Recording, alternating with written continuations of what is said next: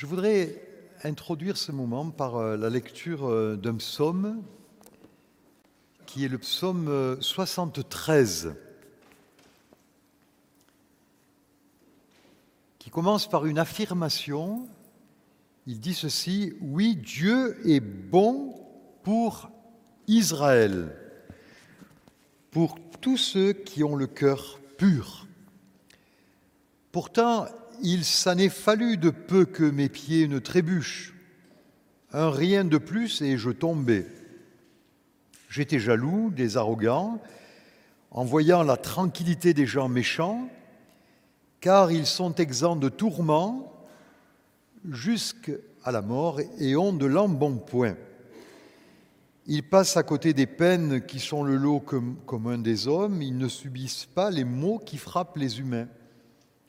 Aussi s'ornent-ils d'arrogance comme on porte un collier. Ils s'enveloppent de violence comme d'un vêtement. Leurs yeux sont pétillants dans leur visage plein de graisse. Les mauvais désirs de leur cœur débordent sans mesure. Ils sont moqueurs, ils parlent méchamment et, sur un ton hautain, menacent d'opprimer.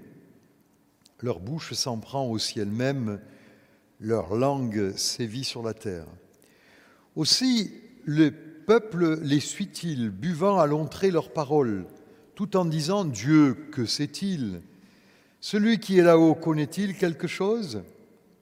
Voilà comment sont les méchants. Toujours tranquilles, ils accumulent les richesses. Alors c'est donc en vain que je suis resté pur au fond de moi, que j'ai lavé mes mains pour les conserver innocentes. Tous les jours, je subis des coups, je suis châtié chaque matin. Si je disais parlons comme eux, alors je trahirais tes fils. Je me suis mis à réfléchir, de temps en temps ça fait du bien, pour tenter de comprendre. Cela, pour moi, a été un sujet de tourment, jusqu'à ce que je me rende au sanctuaire de Dieu. Alors, j'ai réfléchi au sort qui les attend car en fait, tu les mets sur un terrain glissant, tu les entraînes vers la ruine. Comme soudain les voilà dévastés, ils sont détruits et emportés par l'épouvante. Comme des images du rêve s'évanouissant au réveil, Seigneur, quand tu interviendras, tu feras de bien peu de cas. Oui, quand j'avais le cœur amer et que je me tourmentais intérieurement, j'étais un sot un ignorant, je me comportais avec toi comme une bête, mais je suis toujours avec toi. Tu m'as saisi la main droite. Par ton conseil, tu me conduis, puis tu me prendras dans la gloire. Qui ai-je au ciel si ce n'est toi? Et que désirer d'autre sur cette terre, car je suis avec toi? Mon corps peut s'épuiser et mon cœur défaillir Dieu reste mon rocher et mon bien précieux pour toujours. Qui t'abandonne se perdra et tu anéantiras tous ceux qui te sont infidèles. Tandis que mon bonheur à moi, c'est d'être près de Dieu. J'ai pris le Seigneur l'Éternel comme refuge et je raconterai toutes ses œuvres. Et tout le peuple dit Amen. Seigneur, nous te présentons ces moments de méditation afin que tu nous bénisses par ta parole et que tu nous permettes de grandir dans la foi et de passer d'une manière triomphante avec ton aide les épreuves qui sont les nôtres. Nous te remercions dans le nom de Jésus. Amen.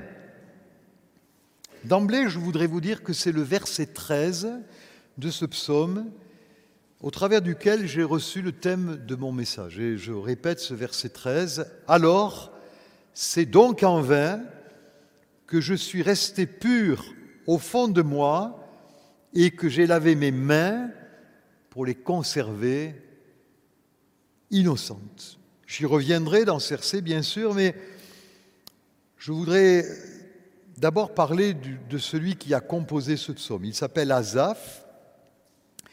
Et Azaph était un lévite. Les lévites étaient une classe particulière qui devait s'occuper du sacerdoce en Israël.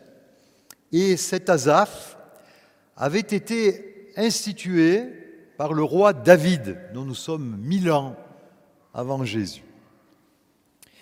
Et sa fonction avec les autres Lévites était d'invoquer l'Éternel, de le célébrer, de le louer. Vous avez ça dans le premier livre des Chroniques, au chapitre 16 et au verset 5. C'était sa fonction. Invoquer l'Éternel, le célébrer et le louer. Et c'est important que nous puissions souligner que le psaume 73, qui raconte une expérience spirituelle, ait été écrit, composé par cet homme-là. Parce que cet homme qui loue Dieu, cet homme dont la fonction, la fonction, hein, il, est, il est employé pour cela, et de louer Dieu va passer par un moment difficile. Et ce psaume est un compte-rendu de ce moment difficile. C'est un témoignage de l'épreuve dont il sortira vainqueur. En quelque sorte, dans ce psaume 73, Asaph décrit les réflexions d'une âme ébranlée par l'incompréhension d'un véritable croyant qui, à un moment donné de sa vie, ne sait plus que penser. Or, je sais que ça vous est jamais arrivé parce que vous êtes des, des super chrétiens, les uns et les autres, vous qui êtes en présentiel et vous qui m'écoutez, qui, qui nous regardez.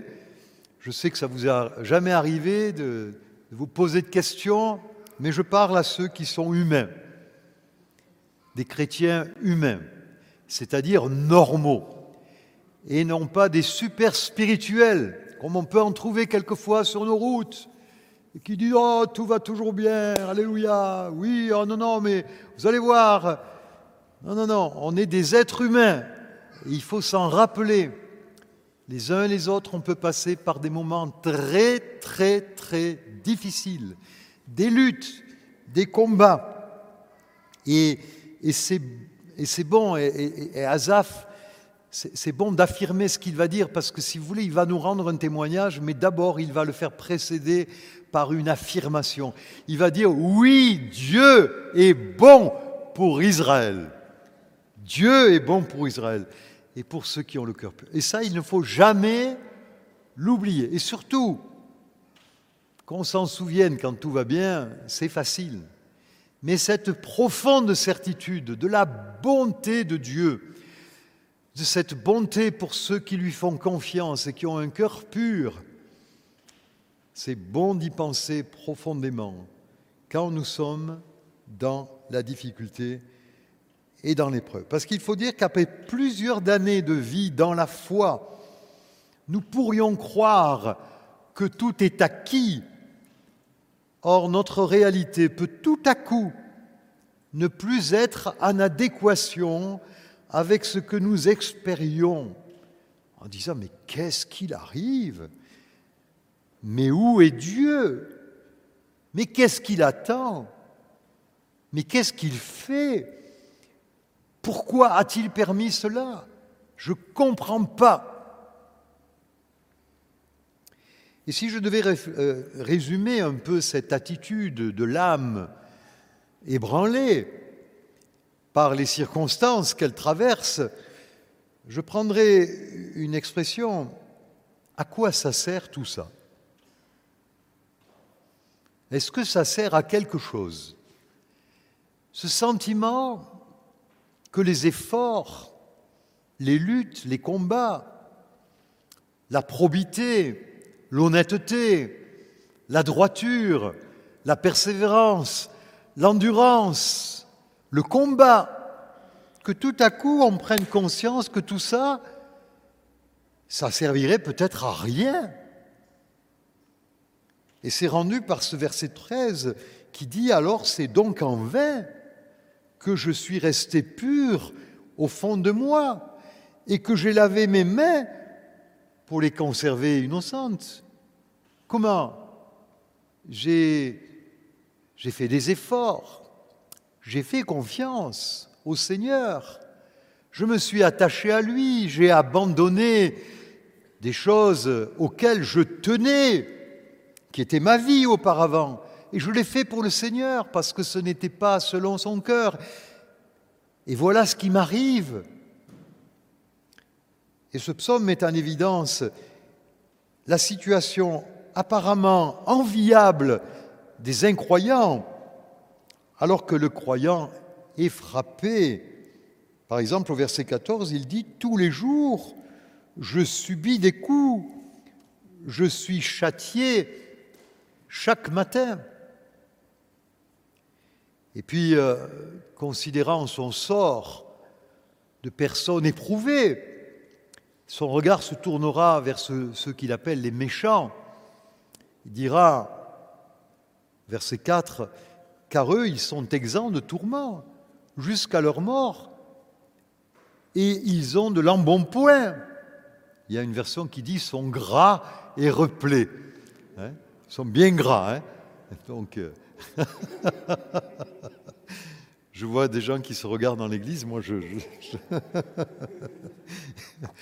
Ils sont gras et replets. Ils passent à côté des peines qui sont le lot commun des hommes. Ils ne subissent pas les maux qui frappent les humains. Et, c'est vrai. Pour ceux qui ont connu la, Seconde Guerre mondiale, il y en a, il au milieu de nous. Hein. Que devaient penser les gens de la liberté de nuire que Dieu avait accordée à Hitler. Et que penser des premiers chrétiens qui, euh, sous les attaques de certains empereurs romains, étaient dévorés par des lions dans les arènes?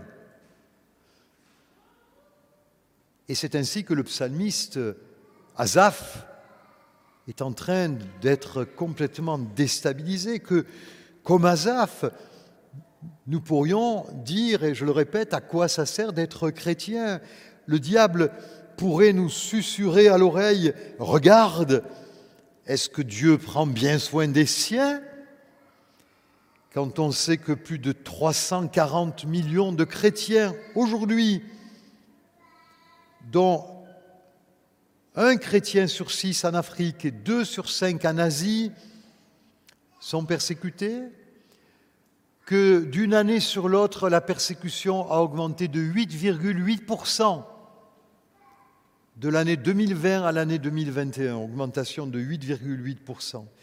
4 761 chrétiens ont été tués en 2020, soit 60% de plus par rapport à l'année précédente.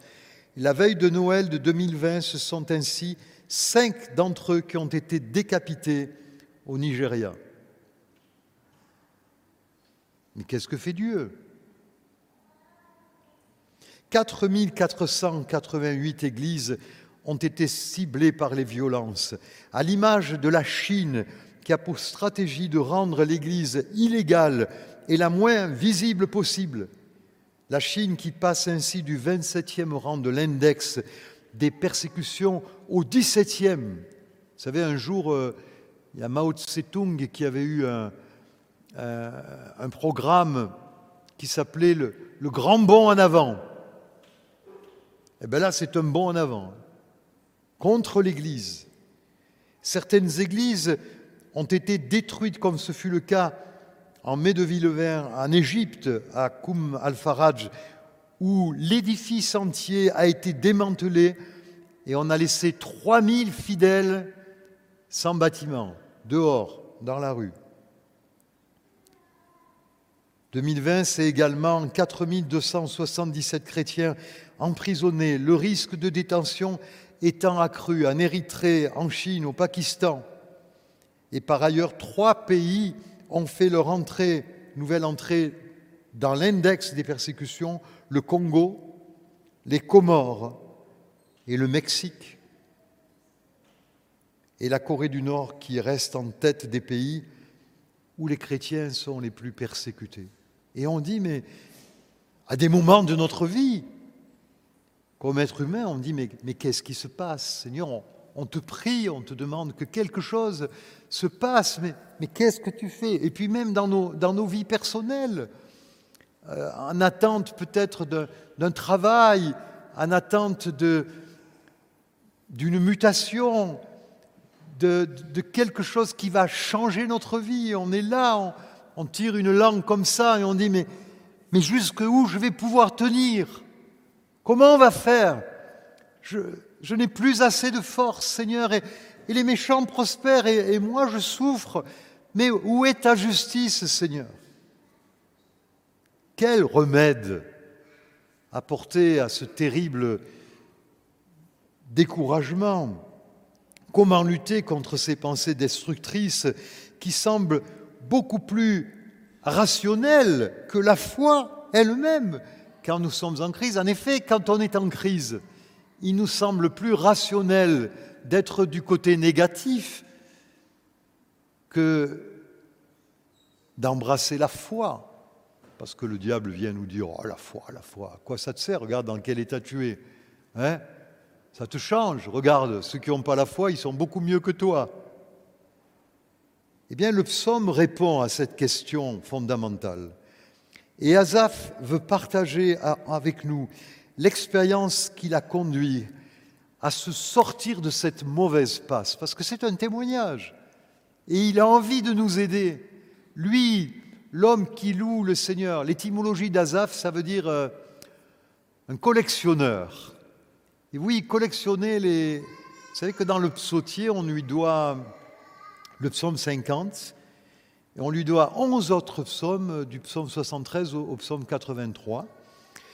Et, c'était un homme qui, aimait collectionner les, choses de Dieu. Et on n'a sans doute pas toutes ces collections,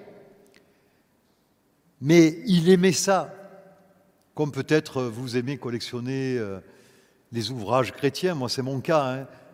Euh, j'ai une belle bibliothèque et, depuis que je suis adolescent, j'aime prendre ces ouvrages et m'y plonger dedans et, et me nourrir. Et l'épreuve peut arriver, violente, cruelle. C'est pas Dieu qui me l'envoie, mais Dieu la permet. Et c'est pour ça que je dois me dire, mais Seigneur, tu es bon.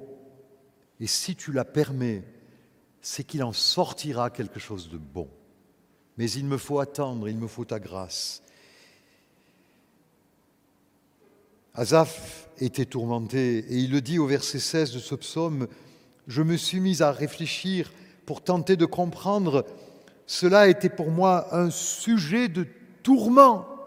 Vous savez, quand vous essayez de tout mettre dans les bonnes cases pour qu'il y ait de la cohérence et que tu comprennes ce qui est en train de se passer, alors que sa réflexion était un vrai tourment, il prend la décision de se rendre au sanctuaire. N'oubliez pas qu'il avait ses fonctions au temple. Et là, alors qu'il était sans doute chez lui ou dans un autre endroit, il va au sanctuaire, c'est-à-dire dans ce temple de Jérusalem. Et c'est là que s'exprimait pleinement sa vie et son ministère. Et c'est dans ce cadre que sa vie tout entière pouvait réellement et pleinement s'épanouir. Et il le dit au verset 17 qu'il était dans le tourment jusqu'à ce que je me rende au sanctuaire de Dieu. Alors, j'ai réfléchi au sort qui les attend. La seule chose qui ait pu délivrer Azaph des mensonges, de ses réflexions influencées par l'ennemi, par son découragement, par ce qui est négatif, la seule chose, c'est la présence de Dieu la présence de Dieu dans son sanctuaire. Je le vois approchant, euh, on n'est pas encore dans le temple de Jérusalem puisqu'il va être construit par Salomon, on est dans le tabernacle et je le vois approcher du tabernacle, de la tente, avec ce, parvis et, là déjà son cœur se, réchauffe et, et cette présence qui est là comme un témoignage sur ce temple démontable est en train d'envahir le cœur d'Azaph. Et surtout, dans cette présence de Dieu, il a une révélation des finalités. La sienne et celle de ceux qui ne connaissent pas Dieu. Vous savez, il y a un verset du livre des Proverbes qui dit ceci, Ce qui compte, ce n'est pas le commencement d'une chose, c'est sa fin. Rappelez-vous de ça. Ce qui compte, ce n'est pas le commencement d'une chose, mais c'est sa fin. Et quand il réalise tout à coup que la, fin des méchants est proche, et qu'elle sera terrible, parce que ceux qui ont levé le poing contre Dieu, ceux qui ont dit ni Dieu ni maître, ceux qui n'ont pas voulu, nous ne voulons pas qu'il règne sur nous, que son sang tombe sur nous et sur nos enfants, alors ceux-là auront une fin terrible, parce qu'ils n'auront pas voulu du salut de Dieu. Tandis que lui dit au verset 25, Qui ai-je au ciel si ce n'est toi? Et que désirer d'autre sur cette terre Car je suis avec toi.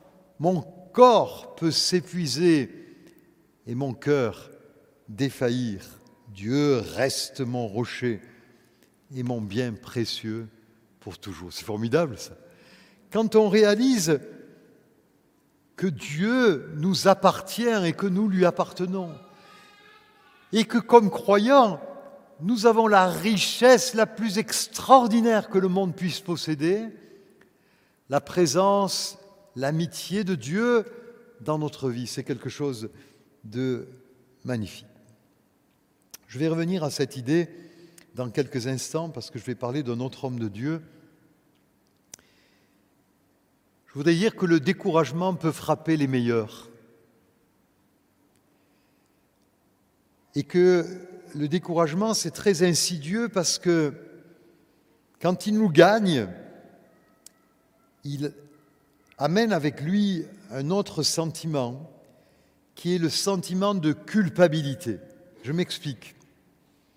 Lorsqu'on passe par un moment difficile, la culpabilité vient se cumuler à l'épreuve, c'est-à-dire qu'on se sent coupable d'aller mal. Oh, on dit, euh, ah, je ne réagis pas comme un bon chrétien. Je suis découragé, je sais que je ne devrais pas l'être, mais je le suis. Alors parce que je le suis, euh, eh bien, en plus d'être découragé, l'ennemi de nos âmes réussit ainsi à nous rendre responsables davantage. Et alors on se sent complètement indigne, inutile. Je vais vous dire, mes frères et mes sœurs, que l'écriture, les saintes écritures, ne connaissent pas de super-héros. Ça n'existe pas.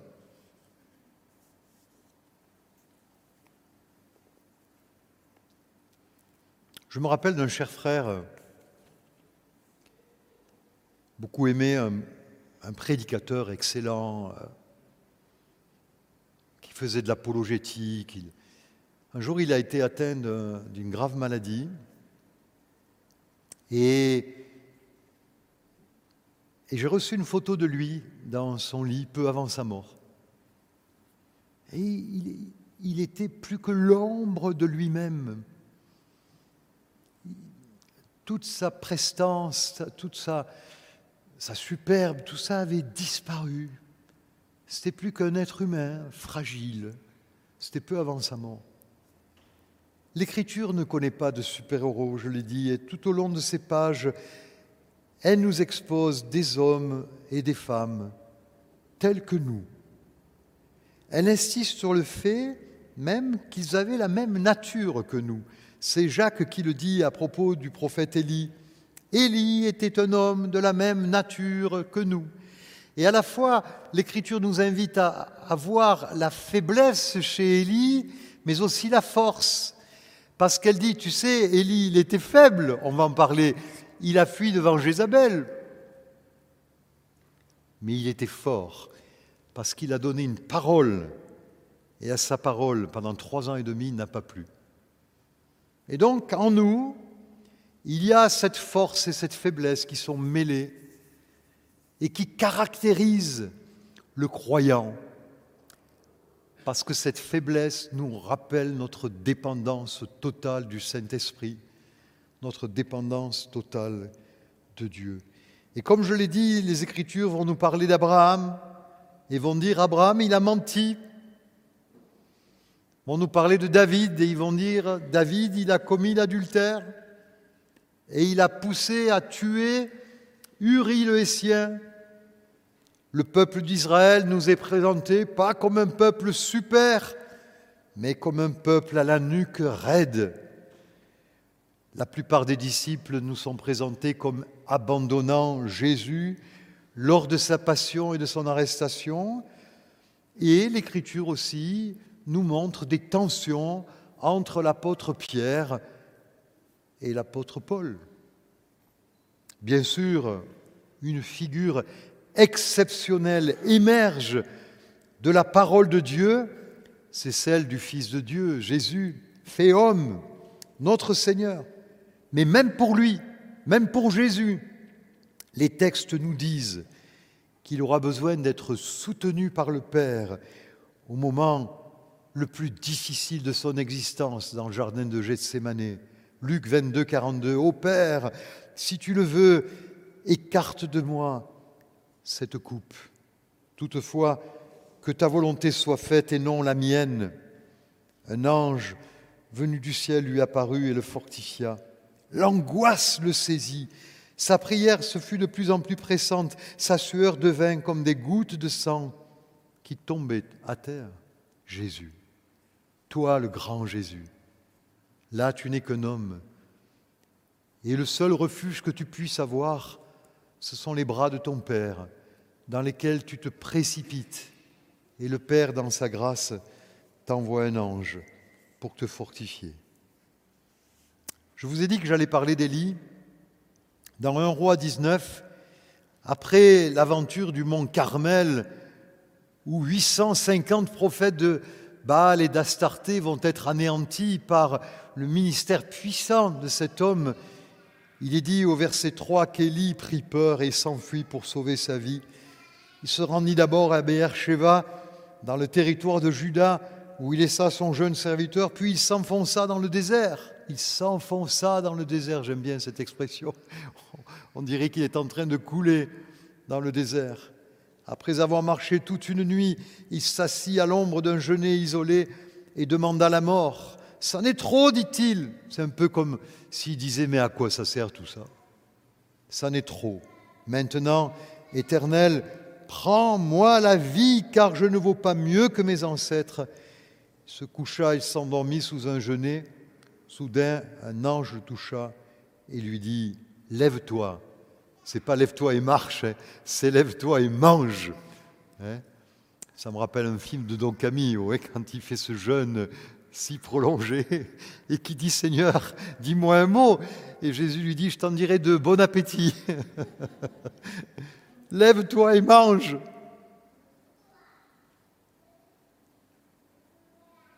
Seigneur est formidable. Le texte suivant dit l'ange a fait un gâteau et l'auteur du livre des rois dit c'était un de ces gâteaux qu'on fait cuire sur une pierre chauffée. Vous savez, il, s'adresse à, Vous savez, c'est ce fameux gâteau. Et avec la force qu'il a, d'abord il se rendort et puis il le réveille à nouveau. Et qu'est-ce qu'il va faire, Élie? La seule chose dont il a besoin, c'est de la présence de Dieu. Et alors, il y va. Et il se dirige vers le mont Horeb, alors que Jézabel menace. Que les dieux me traitent dans toute leur rigueur si demain, à cette heure-ci, je ne fais à Élie ce qu'il a fait à mes prophètes. Il a peur, il s'enfuit. Que de culpabilité doit-il avoir en disant Mais comment, moi qui ai arrêté la pluie, moi qui ai fait tomber le feu du ciel, mais qu'est-ce que je suis maintenant Un pauvre homme? Mais Dieu le fortifie. Vous savez, nous venons de passer une nouvelle année fatigante. Une seconde année après la période du Covid, de la Covid. Chacun de nous a, a supporté et supporte encore des choses bien difficiles. chacun et les églises, mais aussi tout le monde, a été durement éprouvé. Nous avons ces masques, ces gestes barrières, nos fêtes qui sont annulées. D'habitude, dans ces périodes-là, notre Église est, pleine à craquer, avec un café croissant, une fête des enfants, etc. On a supprimé notre veillée de Noël. Mais, combien de temps encore on va tenir? Et puis je m'adresse à vous qui avez contracté le coronavirus et à ceux et celles qui nous regardent et qui peut-être sont chez eux en train de tousser, qui sont épuisés, qui sont fatigués. Combien de temps on va, on va tenir? Eh bien, nous allons tenir parce que Dieu va nous aider à tenir. On gagnera. Et je ne le dis pas comme ça en l'air. Je le crois parce que je crois que nous avons tous reçu un ministère d'encouragement, les uns envers les autres. Et cet encouragement, ce ne sont pas des paroles comme les vœux qu'on peut faire en début d'année. Alors bonne année, hein et surtout bonne santé. Mais dites-moi, quel pouvoir vous avez sur la santé des autres? Vous n'avez même pas de pouvoir sur votre propre santé. Alors évidemment, vous pouvez tout souhaiter, et c'est bien de le faire. Moi, j'ai rien contre ce genre de tradition. Et si je crois aux vœux, aux souhaits, c'est parce que je sais devant qui je les fais. Et je sais que si je dis à mes frères, à mes sœurs, à mes amis, à ma famille, bonne santé, je peux ajouter que Dieu vous garde, qu'il vous bénisse, parce que c'est lui, c'est lui qui va le faire. Et je crois que nous avons vraiment une responsabilité, les uns vis-à-vis des autres. Et ce matin, ma responsabilité, c'est de vous encourager, mes amis, et de vous dire que vous possédez la plus grande des richesses. Je l'ai déjà dit, mais je veux le répéter, c'est le Seigneur lui-même dans votre vie. Et je, voudrais terminer en, en citant un magnifique passage du prophète Ésaïe que j'aimerais dédier à tout le monde ici et à mes frères et sœurs et à nos amis qui regardent soit en direct, soit qui vont regarder en, replay. Je voudrais terminer ce message en citant ce, ce, texte magnifique et je vous le laisse comme une exhortation et aussi comme une application à réaliser auprès de vos frères Alors c'est un passage du prophète Ésaïe qui va être repris par euh, Hébreu 12, 12, mais on va le lire dans euh, l'Ancien Testament, dans Ésaïe chapitre 35, verset 1er, qui dit ceci, Que le pays désert et que la terre aride se réjouissent, que la steppe jubile et se mette à fleurir comme le lys, que les fleurs y abondent et que sa joie éclate, qu'elle pousse des cris de joie. La gloire du Liban, la splendeur du Carmel et celle du Saron lui seront données. Là, on verra la gloire de l'Éternel et la splendeur de notre Dieu. Et il est dit au verset 3, et je veux l'appliquer pour vous et j'aimerais qu'on l'applique les uns pour les autres, fortifiez les mains défaillantes, affermissez les genoux chancelants. À ceux qui sont troublés, dites-leur, soyez forts, n'ayez aucune crainte. Votre Dieu va venir pour la rétribution. Dieu va régler ses comptes. Il va venir lui-même pour vous sauver. Que le Seigneur soit béni. Amen. Amen.